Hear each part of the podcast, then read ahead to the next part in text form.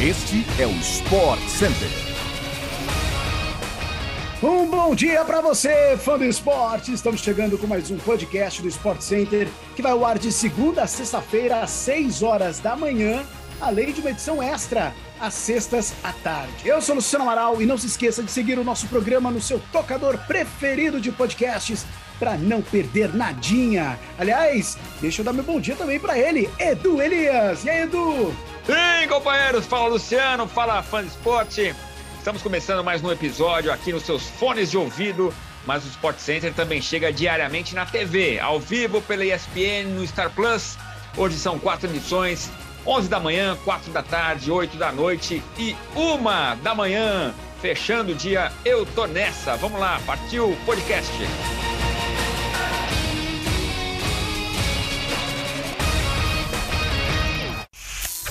No último jogo amistoso antes da Copa América de 2022, a seleção brasileira feminina foi derrotada pela Suécia 3 a 1 em Estocolmo. O Brasil abriu o placar com Debinha no início do segundo tempo, mas as donas da casa viraram o jogo com gols de Canerid Hurtig Blackstenius, craque do Arsenal da Inglaterra. As suecas ocupam a segunda colocação no ranking da FIFA. O Brasil, comandado pela técnica sueca Pia Sundhage, agora mira a disputa da Copa América, que acontece na Colômbia a partir do dia 5 de julho.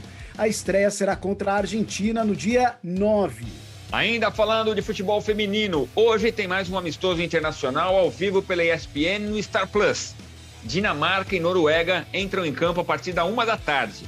Assim como a Suécia, as duas seleções se preparam para a Eurocopa Feminina de 2022, que começa no próximo dia 6, com cobertura completa pela ESPN no Star Plus.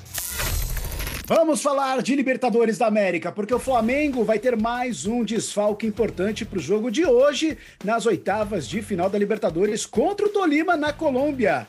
Trata-se do técnico Dorival Júnior, que sofreu uma suspensão de um jogo. A punição aconteceu por conta da expulsão do treinador contra o Independente da Argentina, quando ainda comandava o Ceará na Copa Sul-Americana. O jogo entre Ceará e Independente foi realizado no dia 25 de maio, na Argentina, pela última rodada da fase de grupos da competição. Com isso, Dorival cumpre a suspensão na ida contra o Tolima, mas estará livre para comandar a equipe à beira do gramado na partida de volta, marcada o dia 6 de julho no Maracanã. Na partida de hoje, que acontece a partir das nove e meia da noite e terá transmissão ao vivo pela ESPN no Star Plus, o time rubro-negro será comandado pelo auxiliar técnico Lucas Silvestre. Aliás, o Flamengo realizou uma nova bateria de testes de Covid-19 após o surto da última segunda-feira e sete dos oito desfalques continuaram com diagnóstico positivo para a doença. O zagueiro Rodrigo Caio testou negativo para a Covid-19, mas voltou a sentir dores no joelho e será então desfalque na partida de hoje. O Palmeiras também joga hoje pela Libertadores às 7h15 da noite contra o Cerro Portenho e terá como desfalque o lateral Jorge, que positivou para a Covid. O torneio de Wimbledon teve seu segundo dia de competição ontem no Reino Unido. Campeã em Roland Garros, a polonesa Iga Swiatek disputou sua primeira partida na atual edição de Wimbledon e venceu a croata Jana Fett por 2 sets a 0. Foi a 36ª vitória consecutiva da número 1 do mundo em 2022, agora a maior sequência deste século. Finalista em Roland Garros, a americana Corey Goff, de 18 anos, também avançou à próxima fase ao derrotar a romena Helena Gabriela Rus, de virada por 2 sets a 1. Número 4 do mundo, a espanhola Paula Badosa passou por Luisa Chirico, dos Estados Unidos, enquanto a grega Maria Sakkari e a romena Simona Halep também avançaram. Já a brasileira Laura Pigossi, única remanescente do país no simples, foi eliminada. Ela foi derrotada pela eslovaca Kristina Kuková por 2 sets a 0, com parciais de 7-5 e 6-0. Já na chave masculina, o espanhol Rafael Nadal, campeão em Roland Garros, estreou com vitória. 3 a 1 sobre o argentino Francisco Cerúndolo, número 41 do mundo. O grego Stefanos Tsitsipas, que também fez sua estreia na atual edição de Wimbledon ontem, fez 3 sets a 1 no suíço Alexander Hitchard e avançou. O tradicional torneio de grama do All England Club continua hoje a partir das 7 horas da manhã, com brasileiros em quadra nas duplas e transmissão ao vivo pela ESPN no Star Plus. Vamos falar de Neymar, porque de acordo com o jornal Eu País, lá na Espanha, o brasileiro Neymar já foi avisado pelo PSG de que o clube não quer mais contar com seus serviços para a temporada que vem.